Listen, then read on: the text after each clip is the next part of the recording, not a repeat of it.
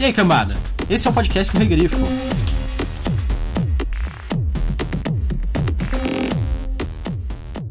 Aqui é o Gustavo Domingues, também conhecido como Regrifo. Eu sou a Thais Prioli. Hoje nós estamos aqui para falar do livro Carbono Alterado. Mas antes de mais nada, vamos partir para os agradecimentos? Nós queríamos agradecer quem comentou no nosso primeiro episódio de Elantris. Foi bem legal. Bastante comentário no YouTube, no Facebook. Algumas dicas de livros para fazer, como Mistborn do Brandon Sanderson. Mas a gente provavelmente não vai fazer nos próximos dois meses, porque a gente quer dar atenção a alguns outros autores. Sim, nós tivemos uma resposta extremamente positiva pro primeiro episódio. A gente ficou muito feliz com isso. Isso nos impulsiona cada vez mais a fazer mais livros legais e tal. A gente começou com um livro de fantasia, a gente já tá emendando agora um livro de ficção científica, né? Provavelmente a gente vai fazer uns contos para dar um pouco de fôlego pra gente poder ler os próximos. Mas depois a gente vai voltar ainda com mais livros de fantasia, mais livros de ficção científica, que é o que a gente gosta mesmo, né? Sim.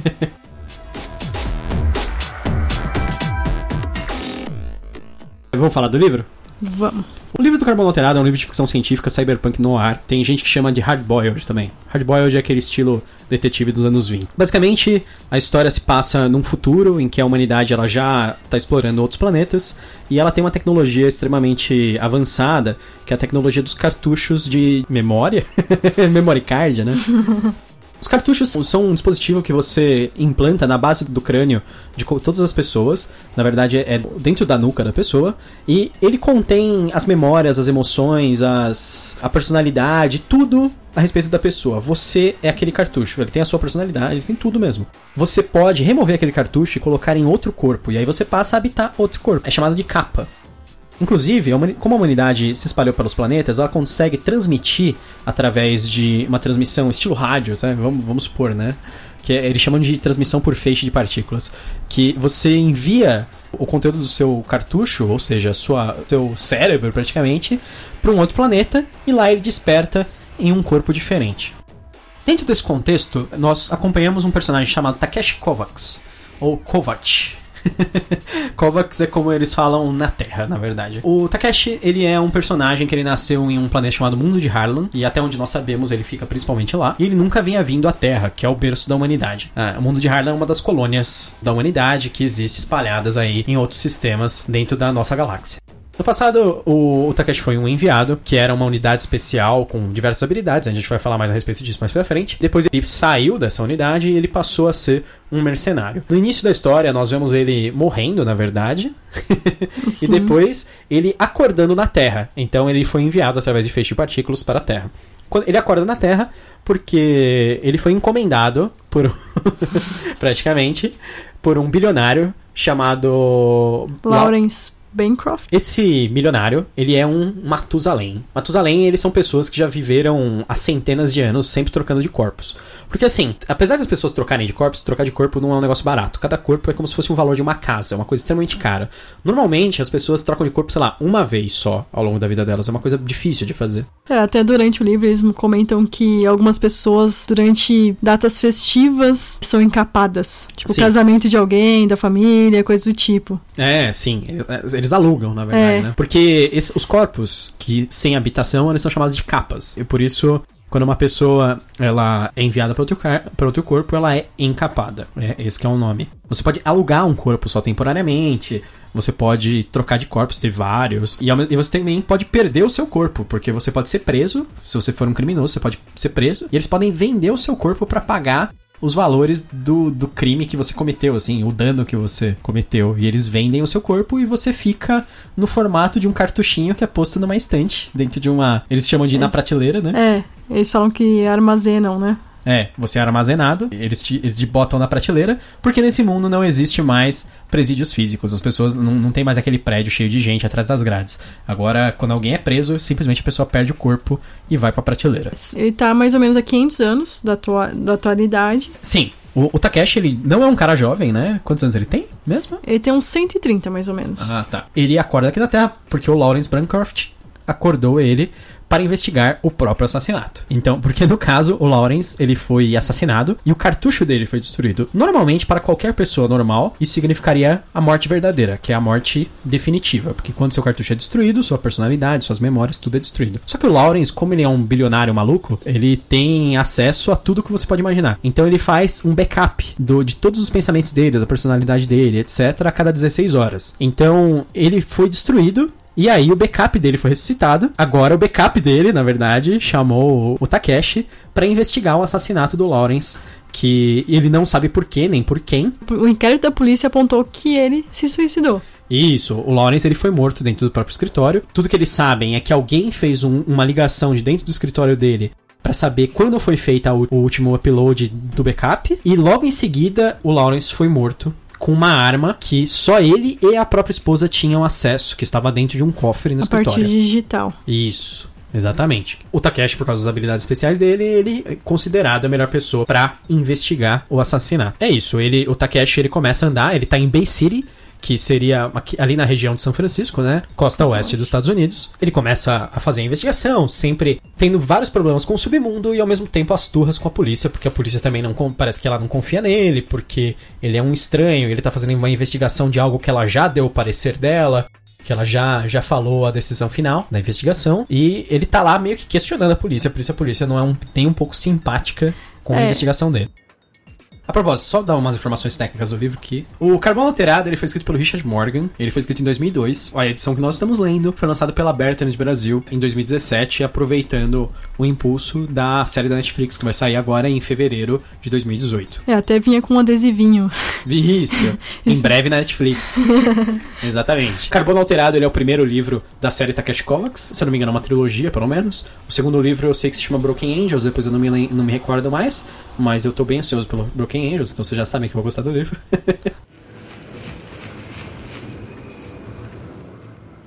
O que, que, você achou do livro, Tess? Eu gostei principalmente da parte da criação do mundo, porque ele explora bastante como é a política, como é a religião aqui, tanto que só tem a religião católica que ele comenta na Terra. Que é mais relevante para a situação, né? Até porque os católicos acreditam que a alma vai para o céu depois que você morre.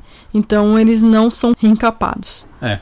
Eles acreditam que a, o cartucho é só uma cópia da Isso. pessoa, não é realmente a alma dela. Então eu gostei disso. Mas eu achei que a história tem muitos personagens. Até uhum. por ser uma história de investigação, faz sentido, uhum. mas fica um tanto quanto confuso, porque muitas vezes eu fiquei pensando, nossa, quem é esse personagem? Eu não lembro dele. É, isso é uma coisa que eu achei do livro também. Eu acho que o pior ponto para mim não foi nem o que o pessoal não gosta, que é as cenas de sexo e de drogas. Porque eu já tava esperando isso do livro. Você comentou comigo sobre isso, eu vi no seu vídeo. Então eu já esperava umas. É, são duas cenas de sexo e uma de droga. A cena de sexo, pra quem já leu um livro estilo Outlander, isso é, é tranquilo.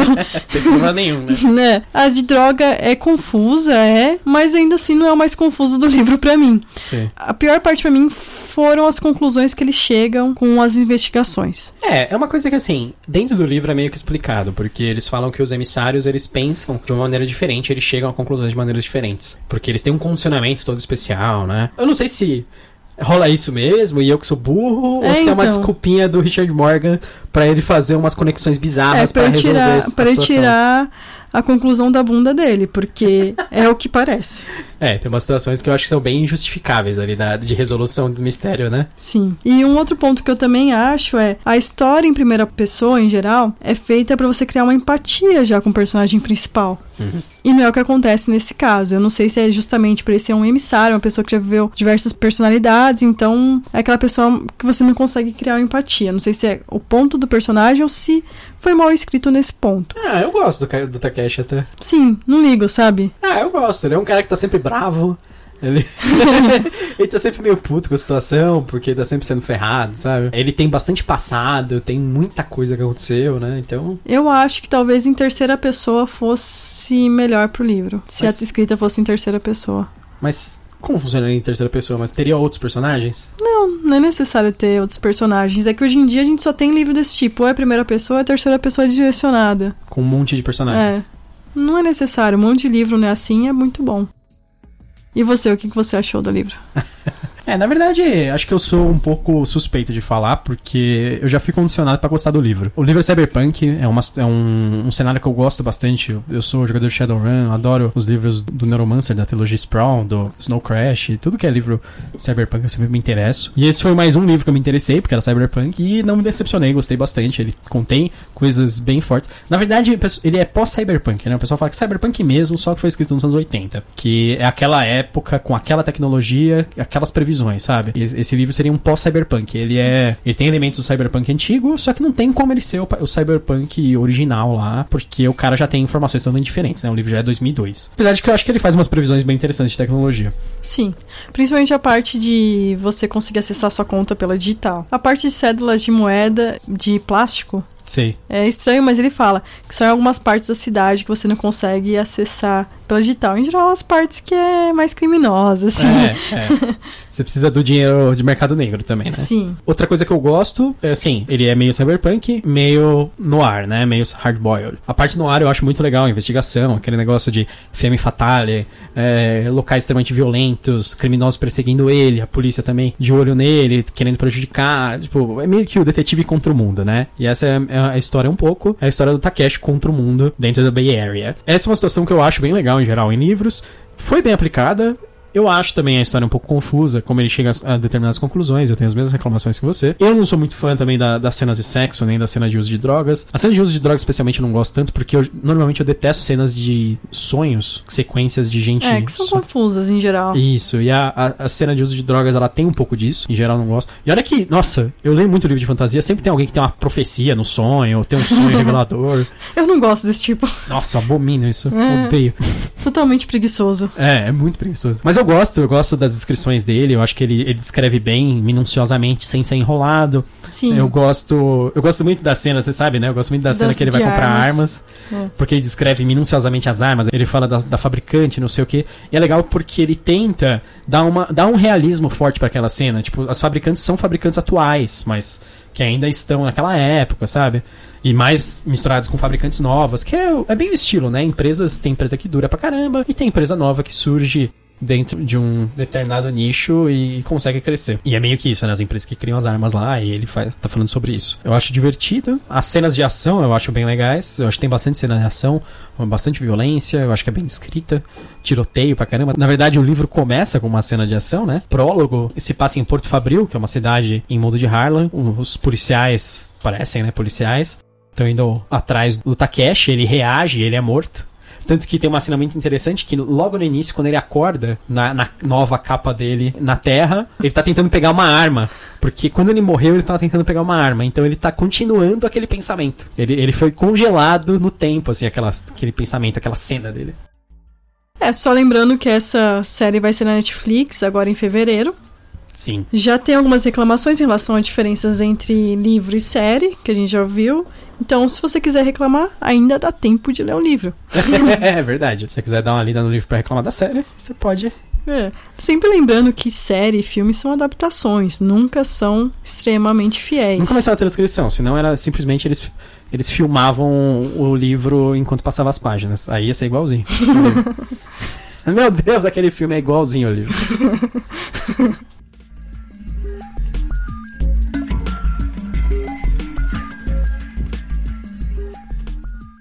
Atenção, então, ó. A partir desse momento, spoilers.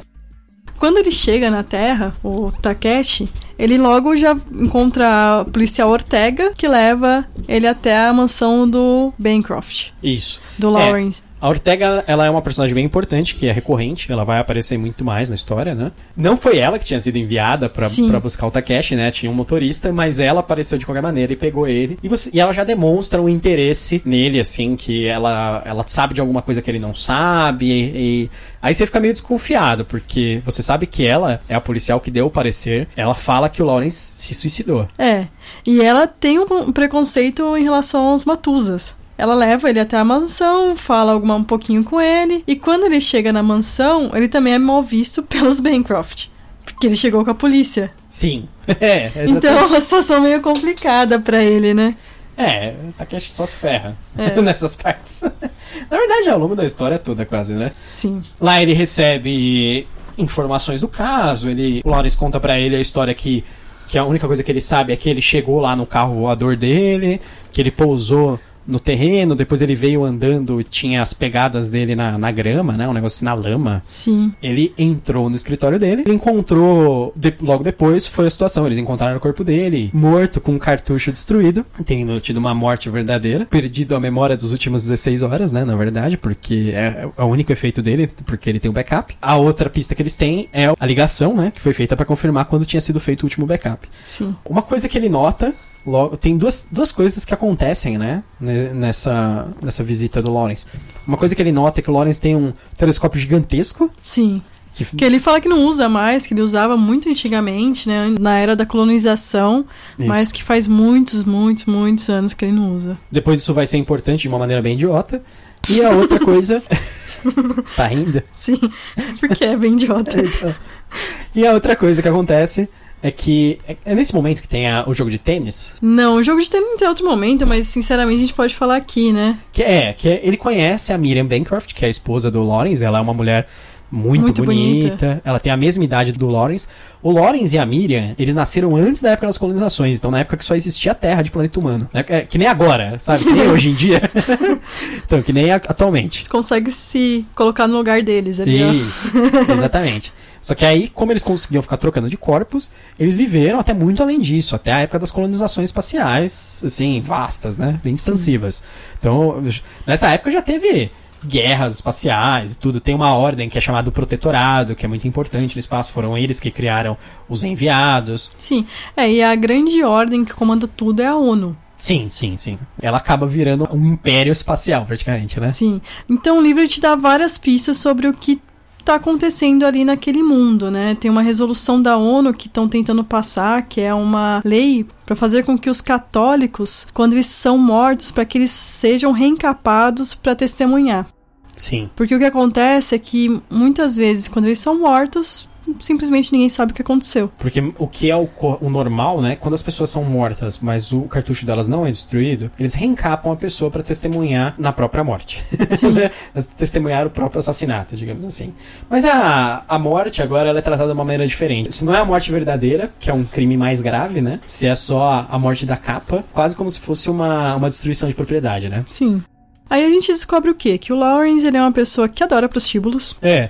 né? Takeshi, ele vai comprar armas, né? Uma- algumas coisas que ele precisa ali pra missão dele. Aí ele, Ele é vai. atacado pelo mercenário russo na- no hotel, né? O- Sim, o, Kadmin. que é um personagem recorrente, mas é bem besta também, né? É, totalmente desnecessário, na minha opinião, pro livro. O hotel acaba sendo um personagem importante porque o, o- É uma vários, inteligência artificial, na verdade. vários hotéis são administrados por robôs que são comandados por uma inteligência artificial. O hotel se chama? Hendrix. Verdade. O hotel acaba virando quase um amigo, se é que é possível, né? Sim, Que ele é tipo, um dos personagens mais úteis pro Takeshi. é. E aí ele acaba indo pro primeiro prostíbulo. Investigar. Esse aí ele encontra. Ele, na verdade, tá procurando uma história de uma, uma mulher que sempre o Lawrence ia até ela, era cliente dela, que chama Elizabeth, Sim, verdade. né? Aí ele tá. Ele antes já foi conversar com o pai dela. A esposa dele também não tá com encapada, porque eles não têm o dinheiro pra isso. Sim. que é a Irene. E nessa conversa com, com essa prostituta, o Takeshi se faz passar pela mãe da Elizabeth, a Irene. Falando que tá tentando descobrir quem matou a filha dela. E que ele desconfia que seja o Lawrence. Então ele começa a pegar algumas pistas ali. Ela fala pra ele voltar no dia seguinte. Ele volta, mas nisso o pessoal ali do prostíbulo já entendeu o que ele foi fazer. E pega e mata ela na frente dele. E leva ele pra uma clínica pra ser torturado. Sim. É, aí depois tem uma cena. É, é interessante que eles trocam o corpo dele pra ele ser torturado, né? Eles reencapam ele. Sim, para um corpo de uma mulher que não tem o que eles chamam de neuroquímica, que alguns corpos têm neuroquímica, que é alguns avanços, né? É uma, é uma ampliação. Ampliação de biológica, né? alguma co- sentidos, algumas coisas do corpo. É, o, no caso, a, a neuroquímica do corpo que ele tem, ela é, pelo que eu entendi, ela é um aumento de reflexos. Sim, Tem um- algumas outras coisas, ele su- pode suportar algumas coisas mais. Mas seria isso, no caso, né? Ele suportaria mais a dor graças à neuroquímica. Mas o corpo, para que ele é transportado, não tem isso, então ele sente toda a dor. E isso é uma técnica de tortura, né? Eles podem torturar o corpo à vontade. Quando o corpo tá quase morrendo, eles trocam ele de corpo e torturam um novo corpo. é, bem. E assim, ad infinitum, né? Até É, tortura infinita essa. isso. Por que, que ele vai até essa Elizabeth e a família dela? Ele acha que talvez o pai dela pode ser o assassino do Lawrence Bancroft. É, mas o cara é um cara simplesão, padrão, é. que mora na, na beira da praia. Não tem nada a ver. Daí ele percebe que não tem nada a ver, mas ele continua no rastro da pista que ele tem. Sim. Ele acha que é a melhor maneira de prosseguir. A gente não citou que ele tem um envolvimento com a Bancroft, né, a Miriam. É verdade. É, a Miriam procura ele no hotel rapidamente. Logo depois que ele, ele dá entrada no hotel, a Miriam procura ele, eles fazem sexo selvagem por 10 horas. Ela, ela tem um corpo que secreta drogas em todos os lugares do corpo e ela fica usando isso para deixar ele maluco. É, essa é a cena de sexo mais estranha do livro. Nessa cena, ela já faz ofertas para ele? Sim. Nessa cena ela faz ofertas para ele desistir da investigação. Uhum. Não desistir, mas ela meio que fa... ele tem 30 dias ou 60 dias, eu não lembro. Eu também não me lembro, mas Mas ele tem um tempo para terminar isso. E se ele terminar, ele vai conseguir dinheiro, um, uma capa nova e tal. Uhum. E se não, ele vai ficar armazenado por um tempão. Sim, sim, verdade. Ele vai ser reencapado lá é. em Porto Fabril mesmo, uma capa bem boa, né? Sim. Tem, tem então, né? o que ela faz é falar assim, ó, oh, você não quer passar uns 10 dias comigo, assim, eu ainda consigo criar mais alguns clones meus. Que é, é uma coisa proibida isso. Só pode ter o seu cartucho em um corpo. É, porque é possível, mas é proibido. Você pode criar uma cópia do seu cartucho e ativar esse cartucho em outro corpo. Então é como se fosse uma cópia de você. É, tanto que o Lawrence Bancroft, quando ele é morto, o que que ele faz? Ele deixa o corpo dele na costa oeste dos Estados Unidos, ele vai, a partir de uma transmissão, pro corpo dele no Japão numa reunião. E quando ele volta, ele vai para um lugar, daí ele volta para casa e é o que acontece, que ele é morto e ele não se lembra de nada do que aconteceu nesse meio tempo. É, isso é normal, né? Você desativar o seu corpo enquanto você tá usando outro corpo em outro local. Sim. Pra ser meio que você mesmo usando ali e depois voltando com a memória com uma transmissão. Mas, se ele quisesse, seria possível ativar os dois corpos ao mesmo tempo. Porque ele tem disponível dois corpos, ele pode, poderia fazer uma cópia. Né? Que é até o que o Cadmin faz para atacar ele no hotel. É, no, no, hotel ele é atacado por duas pessoas, as duas pessoas são o Cadmin, né? É. Tanto que é, tem uma cena engraçada que eles falam assim: ah, você conseguiu identificar essa pessoa? Ah, consegui. É um mercenário russo lá, já Cadmin. Aí ele, ah, e quem era a outra pessoa? É um mercenário russo chamado Cadmin.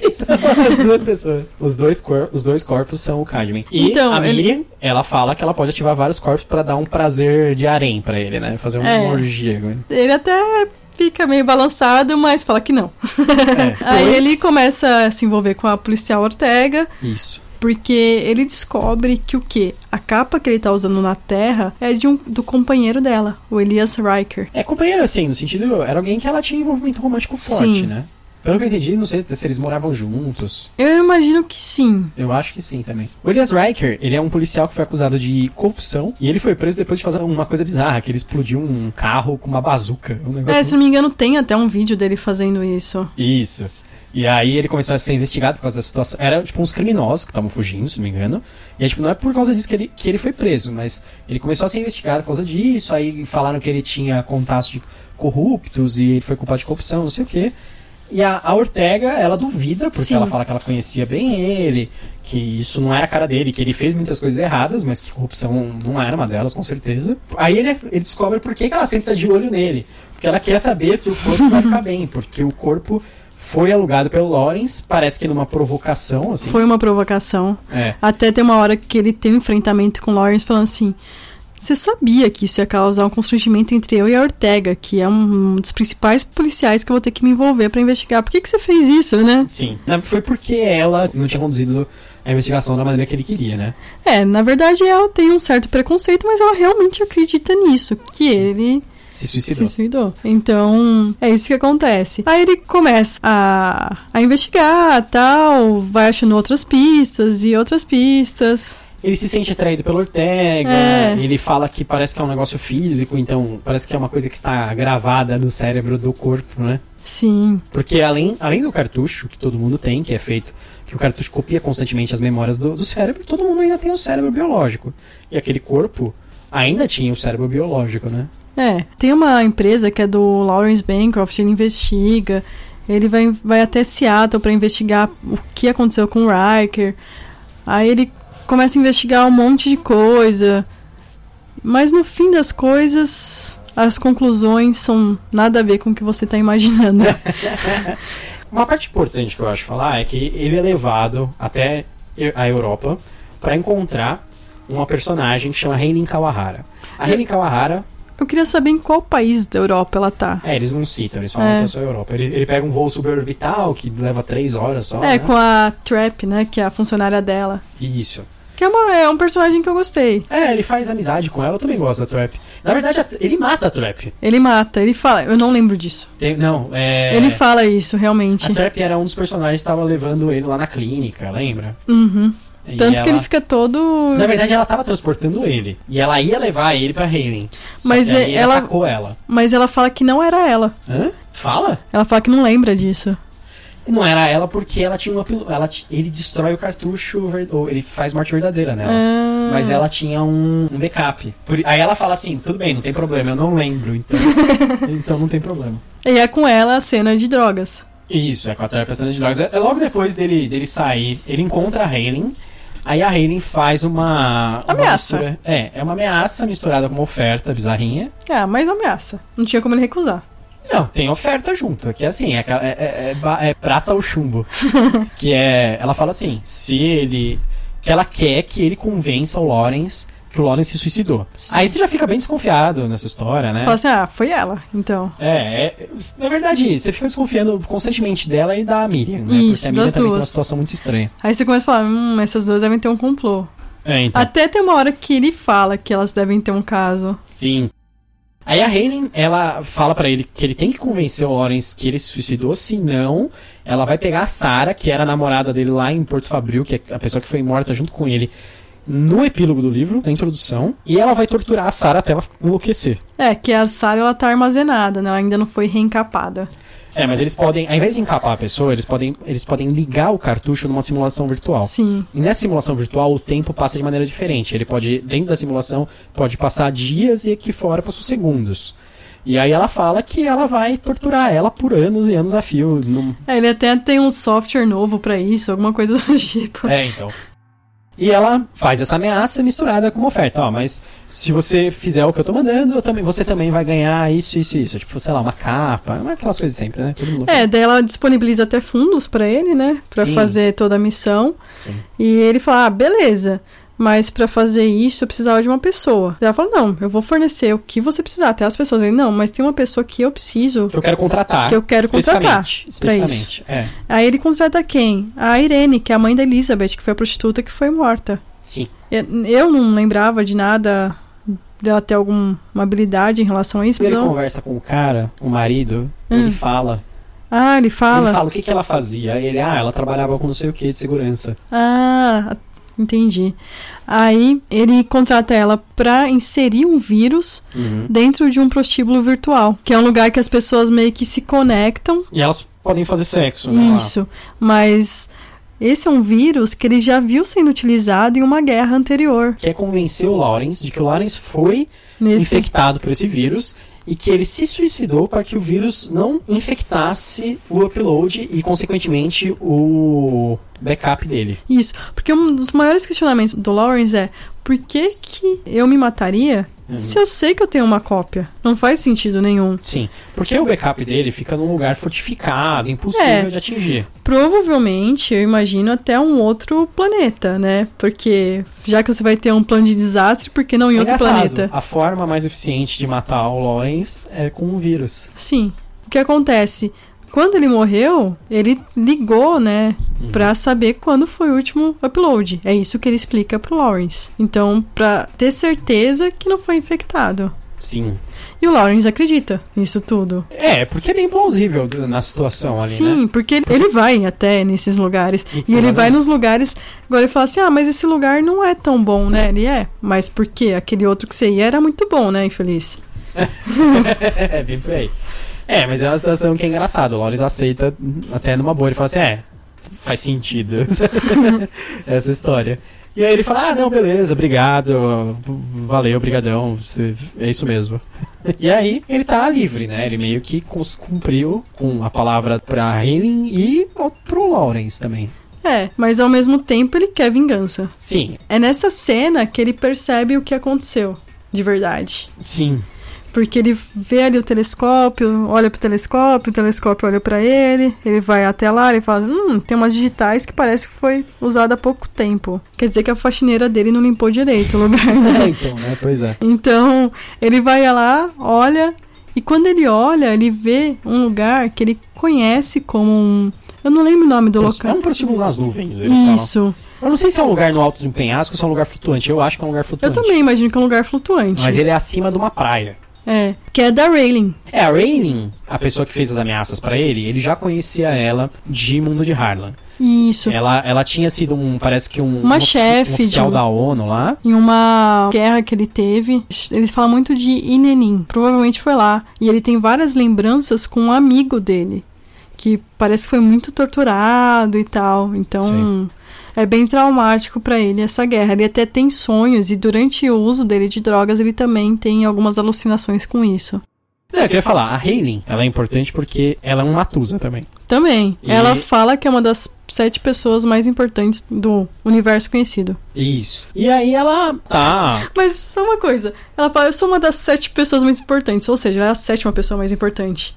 Ninguém ia falar assim, eu sou uma das sete pessoas mais importantes e a segunda pessoa mais importante, sabe? Eu sou um dos oito, das oito pessoas mais importantes. é verdade. Faz sentido. Mas claramente ela tá querendo prejudicar o Bancroft, porque o Bancroft também é poderoso e eles têm algum conflito de interesse na situação, né? Você começa a descobrir mais claramente o que, que é, porque assim, na verdade, ele desde o começo ele fica citando aquela história dos católicos que não são reencapados É. e que tem uma lei que tá em aprovação, que seria uma lei que obrigaria qualquer pessoa a ser reencapada para testemunhar para qualquer crime, mesmo que a religião da pessoa proibisse que ela fosse reencapada. Inclusive quando ele chega, tem uns católicos protestando contra essa lei. Isso. Tem um negócio assim. É aquele momento epifania, estilo house ali, É. né? O cara, o cara tá, tá, vendo, tá comendo ervilha e percebe que é a ervilha que tá matando o cara. Então aí ele descobre tudo. Ele fala: Meu Deus, agora eu sei tudo. Foi ela que matou ele. É, então. E De aí- alguma maneira. Ele não sabe ainda como.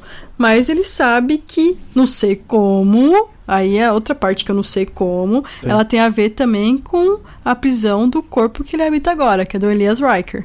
Não lembro essa parte, essa parte é muito nebulosa e bizarra. Mas eu lembro que a Rayling, ela tem interesse que a lei dos católicos aí não passe. Porque assim, as pessoas cometem muitos crimes contra os católicos e essas coisas porque é mais fácil, eles não podem testemunhar contra a pessoa. E ela não quer que nenhum católico seja reencapado em nenhuma situação, porque eu acho que isso pode prejudicar várias coisas dela. Então ela tá fazendo um esforço maciço contra a aprovação dessa lei. E o Bancroft, ele é a favor da lei, né? É, na verdade, o que que acontece? Antes da gente falar se ele é a favor ou não, o Takeshi monta um plano com a Ortega, que ele já tá tendo um envolvimento amoroso com ela, até justamente por ele estar no corpo uma pessoa que gosta dela, né? Sim. Então eles até têm uma cena de sexo que o pessoal reclama bastante, mas essa cena é bem normalzinha até. Ele com a ajuda dela, eles decidem ir até esse lugar nas nuvens pra conversar com a Rayling e lá ele con- consegue conversar com ela. É todo um plano de ah, usar uma droga pra os sensores não, não conseguirem perceber o movimento dele, o calor do corpo. É todo bizarro o plano.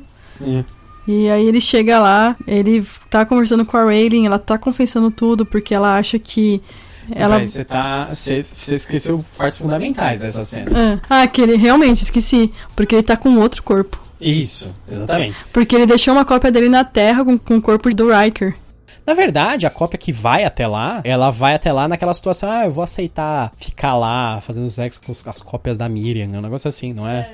Uma das cópias vai desse jeito e a outra cópia invade mesmo, estilo ladino na noite, escalando a lateral do prédio e, e arrombando, né? E essa cópia que tá fazendo o arrombamento é uma cópia dele mesmo. Eles roubaram um corpo de uma. Tem uns caras lá que eles. Tem o. Lembra do MC Massacre? Ah, o MC Massacre, verdade. Foi um personagem que eu até comentei com o Gustavo, que eu fiquei pensando que era um funkeiro. O MC Massacre ele é apresentador de um show que eles fazem, que é um combate entre capas, né? Porque nesse combate ele pode ser até a morte, ele é televisionado, as pessoas assistem e fazem aposta, tem rola mó grana. Como se fosse uma Fórmula 1, assim, que você destrói os carros mais caros, sabe? E é, e é meio que isso, é um combate que os caras fazem corpos super poderosos pra um combate. E aí, um dos corpos super poderosos que eles acham lá é um corpo super avançado, que é um ninja, assim. Eles- Eles até fazem alusões de ser um ninja, né? Que ele é um corpo etnicamente japonês, com um monte de avanço muscular, neurológico, de reflexo, de velocidade, de violência, força, tudo que você imagina. E eles conseguem esse corpo, eles roubam esse corpo, eles não dizem nem como exatamente, né? Eles roubam o corpo e aí eles utilizam ele pra fazer uma cópia do Takeshi, né? É, aí ele vai com a ajuda do Ortega lá pro. Eles usam, acho que até um carro policial, porque quando eles estão entrando no espaço do local, eles têm uma ameaça, falando assim: ah, a gente vai explodir vocês. A gente fosse... Daí eles falam assim: ah, mas aqui é um carro policial. Né? Vocês não podem fazer isso. É um... A gente tá indo investigar o negócio. Aí ele vai até lá, entra, consegue driblar todos os sistemas ali de segurança, ele mata até uma pessoa. Aí quando ele tá conversando com a Raiden, ele chega até ela. Ela começa a, a, confessar, porque ele fica ameaçando ela de tortura, né? Ele fala assim: não, não tô aqui pra te matar, pode ser que eu te mate. Pode ser que não, mas vamos lá, depende do que você falar, né? Aí no fim das contas, ela começa a revelar.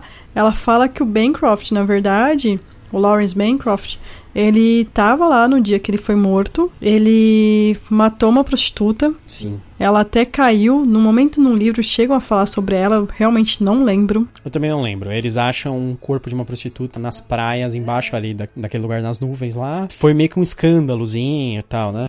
E se eu não me engano, ela era católica que a Raylan fala, eu só contrato meninas católicas para trabalhar aqui. É um pré-requisito. Que é justamente para elas não serem reencapadas, né? Ela revela isso. Nisso, que ela tentou? Ela tentou fazer com que ele, o Lawrence Bancroft, apoiasse ela para que a resolução não passasse na ONU. Ela tentou fazer uma chantagem com ele, né? Mas ele não caiu. Ele falou que não, que ele não ia apoiar isso. Uhum. Que ele queria que a lei passasse na ONU. E é uma lei que é importante para a polícia, né? Muitos crimes iam ser resolvidos por causa disso. Inclusive esse. É.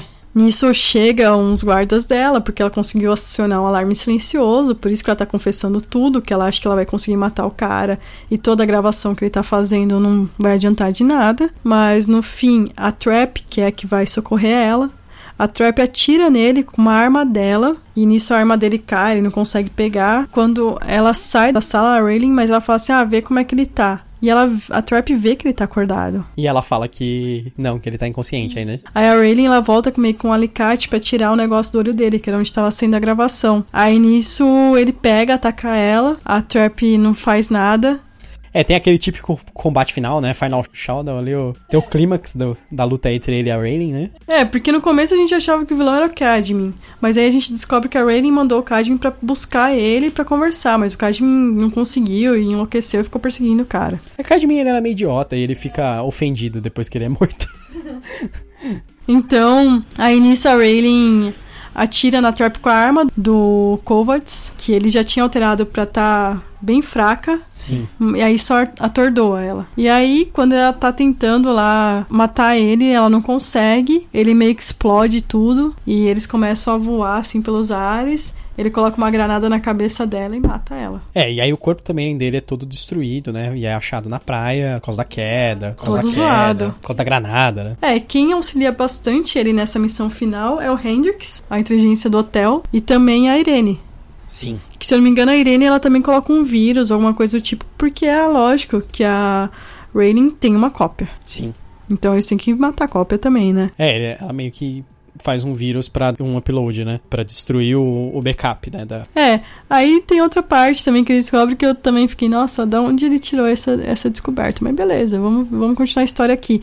Então, uma cópia dele morre e a outra cópia continua viva. É, outra descoberta é, ele descobre que tem uma funcionária de onde fica o, a cópia do Lawrence. Quando ele foi pro Japão e ele voltou para aquele corpo, tinha sido injetada uma droga nele. Ah, tá. Não é, não é a mesma funcionária até que acordou ele, um negócio assim. É, verdade, é essa mesmo. Então, aí a gente descobre que quem, quem subornou ela para fazer isso foi a Miriam, a Sim, esposa ó. dele. É uma droga que deixava ele descontrolado e ele teria matado aquela mulher no prostíbulo por causa da droga. É, aí quando ele voltou para casa, o Lawrence realmente ele que ligou para saber se quando foi o último upload para saber se ele teria memória disso. Como ele não tinha, ele se matou ele conta pro Lawrence por cima, mas ele, ele não conta a história da, da envenenamento, conta. Não, ele não conta nada? Não, na verdade não mostra ele contando pro Lawrence. O que mostra ele conversando com a Miriam, depois que ele voltou. É que o Lawrence vai preso por causa da morte da menina. Isso. Quando ele vai encontrar a Miriam, ele tá com o corpo do, do Riker. Eu até pensei, ah, será que ele ficou com qual corpo, né?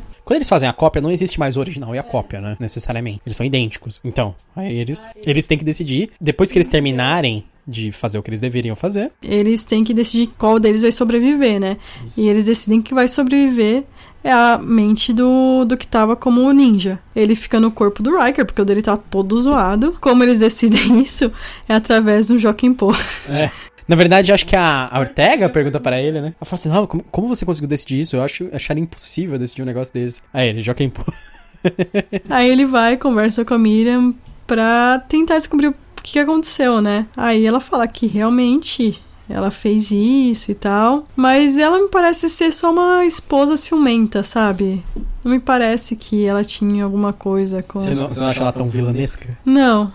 É, é e não é, né? É, mas assim, não é porque ela tinha um, com, um complô com alguém, era porque ela era ciumenta mesmo. Ela ajudou, acabou ajudando a Raiden nisso. É, esse é basicamente o encerramento, né? Porque o Lawrence é, é preso, ele consegue libertar o Hikers também, né? Porque eles, eles meio nessa história toda ficou meio perdido, mas eles conseguem provar que o Hiker não é corrupto, que aquilo foi uma armação da Heilin, Kawahara, e aí a, a Heilin morre, ele fica solto, né? Ele recebe o reencapamento, não é? Sim. Aí tem aquela cena até que ele tá esperando para ser para ser enviado através do feixe de partículas. É, porque partículas. é bem burocrático ser, ser enviado pelo planeta. Pelo planeta. Ele quer ir pro mundo de Harlan, que é o onde é o planeta natal dele, e ele fica esperando uns 10 dias para isso. É engraçado isso. É, aí a cena é a Ortega que leva ele até lá. E ele fica no corpo do Hiker nesse tempo? Olha, eu não lembro. Uma coisa engraçada que eu acho é que o Hiker. Lembra que ele fica reclamando o tempo todo porque o Hiker fumava? Isso. E ele fica falando que ele sente vontade de fumar e ele odeia fumar. É, na verdade ele já fumou, mas ele conseguiu parar. É. Também que ele não consegue correr muito, né, o Riker? É, verdade. Ele falou assim: é, o corpo é tão forte, tem neuroquímica, não sei o quê, mas não tem muito fôlego porque fuma. Idiota, ele fica destruindo o corpo. Ele volta pro mundo dele. Outra cena legal é quando, antes da missão final, ele e a cópia dele estão discutindo sobre a Ortega. Sim. Que a... o Ninja e o, e o Hiker, na verdade, Isso. né? Os dois corpos do Takeshi. Que a, o Ninja fala assim: ah, na verdade você não gosta dela. Uhum. É só uma química que acontece nesse corpo. Sim. Ele fala: eu não sinto isso. É engraçado. Ele fala, né, que é meio que o corpo do hiker que gosta da Ortega, não é você. E aquela coisa que eu fiquei pensando é. É estranho pensar nisso, né? Porque é uma é a mente da pessoa ali, mas é ela realmente. É, é que ele não tem afeto por ela, né? Ele não tem. Ele não tem as lembranças de por que, que ele gosta dela, por que, que ele ama ela, esse tipo de coisa. Ele tem um impulso, né? Quase, de, de gostar dela. Ele, ele gosta muito dela imediatamente. Assim. Desde o começo ele acha ela interessante, né? E aí, depois a gente acaba descobrindo por que que é, né?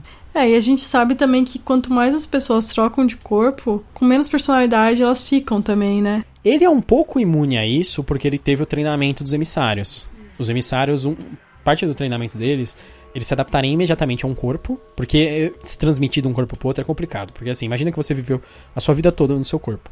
Aí depois você é transmitido por um corpo muito maior ou muito menor, sabe? Que tem pernas mais longas ou pernas mais baixas, ou que tem braços de tamanho diferente, ou que tem, sabe? Que o físico é completamente diferente. Normalmente as pessoas, elas costumam a vida toda ó, com o corpo delas.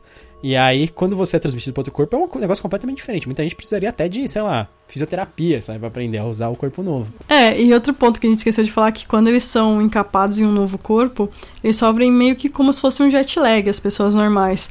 É lógico que ele, por já, já ter tido treino de emissário, ele não tem mais tanto jet lag. É reduzido, mas É reduzido. É tipo aquela pessoa que viaja muito, sabe? Sim.